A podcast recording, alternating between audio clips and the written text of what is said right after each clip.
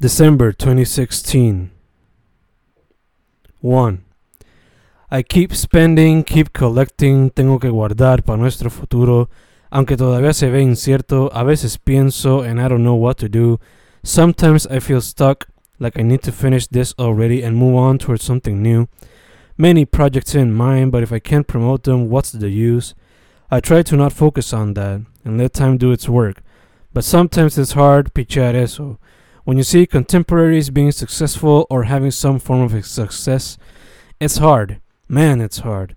But I gotta move on and continue working hard for that number one spot. Number two. As I drive through La Numero Dos, looking at red shades of sunlight coming out of blue clouds, I think about a lot of things. About how funny it is that last night I fell asleep at around 10 p.m. and woke up at 5:52 a.m. But when I went back to sleep again and woke up at 6 a.m., it felt like a lifetime had passed by. Funny how time works. I think about you, bro. I'm really sorry que no se pudo dar. I thought that girl was really into you, and you were enamorado full. I'm sorry que no se pudo dar, bro. But who knows? Maybe you'll meet someone even better down the road. I think about what I'd do if I won the Powerball or La Loto, the amount of people I would help, and the paranoia I would suffer always thinking who would really be my friend and who would be there for the money. Which led me to think about you, bro. I'm sorry I haven't been there lately. You're five minutes away, and I never make time to see you and your kids. I'm afraid if I see you in X- in Xmas time and bring your kids gifts, you might think I'm being a fake friend. I know gifts can never replace love and time, but trust me, it hasn't been on purpose. I'm sorry. I love you, man. I think about what I'm doing and th- what I'm going to do when I graduate. If I should take a chance with my art and try to make it, or if I should continue to do my PhD. And if I decide to work on my craft, how would I make money to sustain myself? I think about you, bro. You graduated from the Coast Guard training and you came for a quick visit. And I haven't been able to spend time with you because I've been working on the thesis. It makes me question my priorities and how I should manage them. I hope I can see you before you leave, because you're going to be living in the States for at least three years, and God knows what could happen in that time. I love you, bro. I hope we can see each other before you go.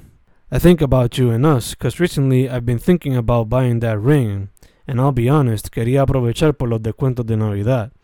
But I've been having my doubts lately. And you know, I'd much rather convivir que get married through the church or government. And the idea that you're thinking about joining the army makes me think even more. So I honestly do not know what to do. Because I think you might also be expecting that ring soon. I don't know why. But I think you've got this idea in your head that I might be asking you the question soon. But in all honesty, how can I ask you to marry me when I don't have my shit together? And when I can't provide any economic security or form of income? A big part of marriage, or just plain sharing a life with someone, is economic income. I don't have anything to promise you. So, where can I get the balls to ask you to marry me? Where, where, where, where, where? And then I find a parking spot in college and vomit all my thoughts into this iPhone note. 3. Close my eyes, dreaming I'ma die cause I was writing rhymes. Forgot to drive the car, intersection filled with cars. Opened up my eyes, wrote these verses. Thank God that dream didn't worsen. 4. Nothing is more rewarding than spending time with you after a long day's work, looking at your beautiful girasol eyes and kissing your warm, soulful lips. 5. Busy day, busy day, and many more to come, but it is all for a better future, and I gotta keep working hard in order to succeed. 6. Semester's almost over, and it needs to be, cause I'm tired as fuck, cause we're tired as fuck and we need a little break. 7. No idea why, but waiting here today has felt eternal. 8. I love this food. Arroz, papa y pollo asado. Estoy enmayado, so esto no viene nada mal. I love this food. With every bite, I take in a little bit of love, eventually getting full of love, ready to share love. 9.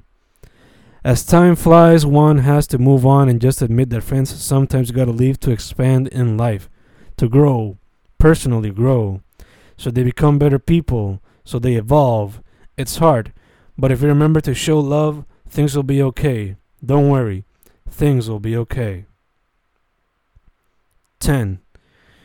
We'll have distance between each other, but our love and friendship will live forever. Hashtag Mesa Forever. 11.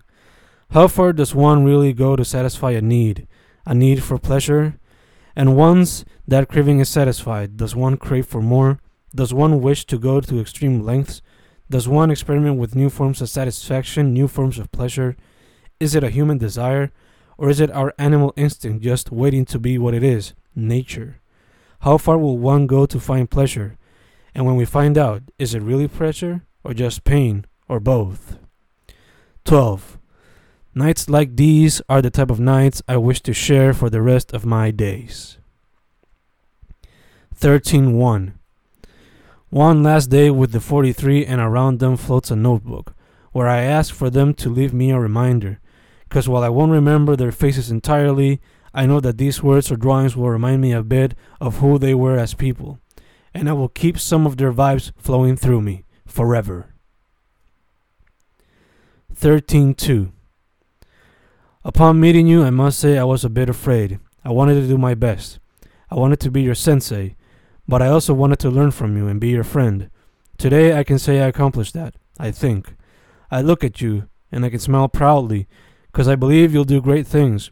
You'll be professionals in your respective fields, and you'll contribute in a positive light to not only our Isla Bella del Encanto, but also our world, which needs much healing. So, with that, I say, familia, you got nothing but the world ahead of you. Grab it by the horns and make it yours. Remember, don't waste time. It can be a lethal threat. Balance it as best as possible. It can lead you to fall or greatness. It all rests in your hands. 14. It's been a while since I've done this, especially with you, bro. Being creative together in the realm of cinema, creating what will hopefully be a future masterpiece. 15. Some of you will leave this semester to grow as people and professionals. While it might hurt not getting to see you or share with you for a while, I just like to focus on the good times we shared and keep those in mind whenever I miss you because that's all I'll have until we see each other again. 16. I hate it when we fight. It makes it weird when we talk again. Luckily, we learn to address the problem and move on. 17. Making love to you is an adventure. I never wish to end. 18. There she stood, reading a poem about America's faults and she went on and on and on and on and on. 19. No era mala, sabía rara, era cara, pizza de brócoli. 20. Note to the reader. I didn't have a formal poem written for this day, so here are some thoughts I posted on Facebook in poetic form. Controversial topic of the night I'm against violence overall and firmly believe problems should be solved through words. I'm all for women's rights. I'm against domestic violence. But let's cut the crap and think about it for a second. When is it okay for a man to hit a woman if he needs to? For example, if a woman hits a man for no reason, can he defend himself or should he back away? If a guy sees his girlfriend's sister, female friend being jumped by a group of females, should he do anything about it? What if it's the field of war? Should a man let himself get shot, blown up, stabbed, killed because he can't fend himself against a woman? What if an old person is being abused by a group which includes females and a man had the opportunity to do anything about it? Should he look back and do nothing about it because there are females in the crew? What if a female is beating her kid up for no reason and the only one who could do anything is a male? Not physically fight, but verbally, of course. Should he look away? To some, it might be silly, but in a world where we ask for equal rights, shouldn't men also be allowed to defend themselves against anybody, be it male or female? Or the women that are close to them when they get attacked by multiple females? Just thoughts that have been running through my head for a while now after watching videos of women fighting men, of women being jumped by multiple women, of kids, female kids, being attacked by people who are not close to them. 21. Busted a nut, wrote multiple poems, watched multiple videos, read on the web, watched images on the web. It's 4:07 a.m. and I'm still trying to catch some Z's. 22. In times like this, how much can we stand before we fall and come to the level of those who bring nothing but negativity? 23. A dude gets kicked out of an airplane for speaking a different language. A man gets beat up for the color of his skin, and another for his beliefs, while a lady gets insulted for looking different. Dark times are ahead. Hatred fills the bellies of many, but we must work together to control the madness. 24.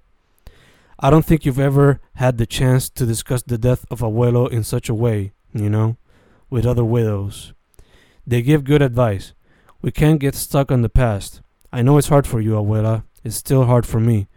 But you can't go on like this forever. We can't go on like this forever. We love Abuelo, no hay duda de eso. And every now and then we pay tribute to him. But we also gotta enjoy what's left of our lives. You got your bisnietos, and you got us. Let's try and enjoy what's left. I'm pretty sure Abuelo would have wanted it that way, don't you think? He would have wanted our family to be happy. Let's try to enjoy what's left. Abuelo will always be there. He'll always be with us, no matter what. 25. Seeing you so happy made me happy. Finally, after so much time, we were all there. Except for a few that couldn't be there due to situations out of their control. We were all there, the Correa clan, sharing stories, laughing out loud, and reflecting on the past, present, and future. Comiendo picaera, and bebiendo de todo, mientras la musiquita navideña arropaba el ambiente.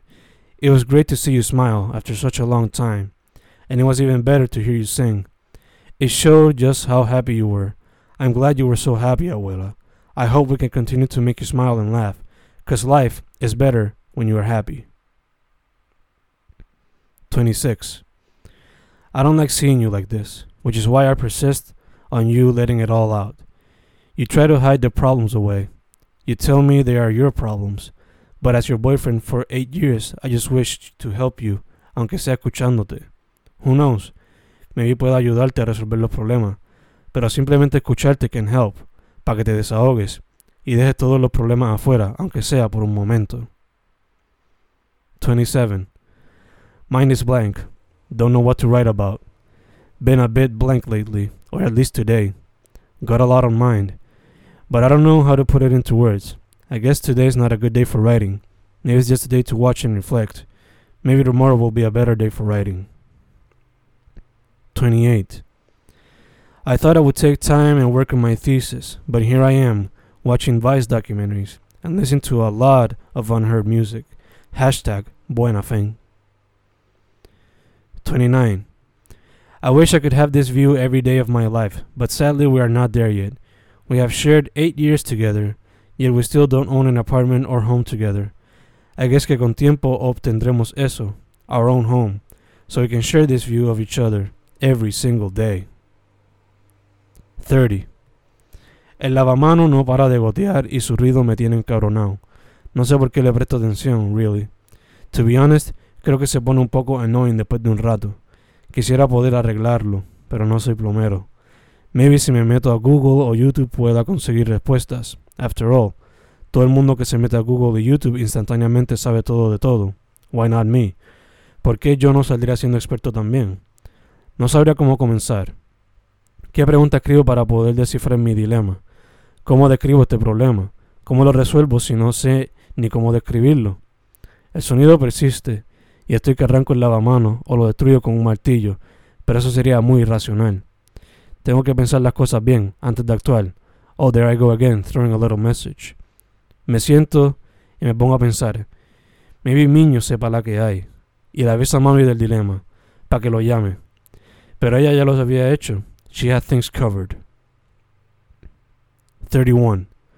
Hard year for some, good year for others. Same as every year, but tomorrow is a new year, a new day, And just like every day, it is a brand new day where we could start to make a change or keep working hard for what we want.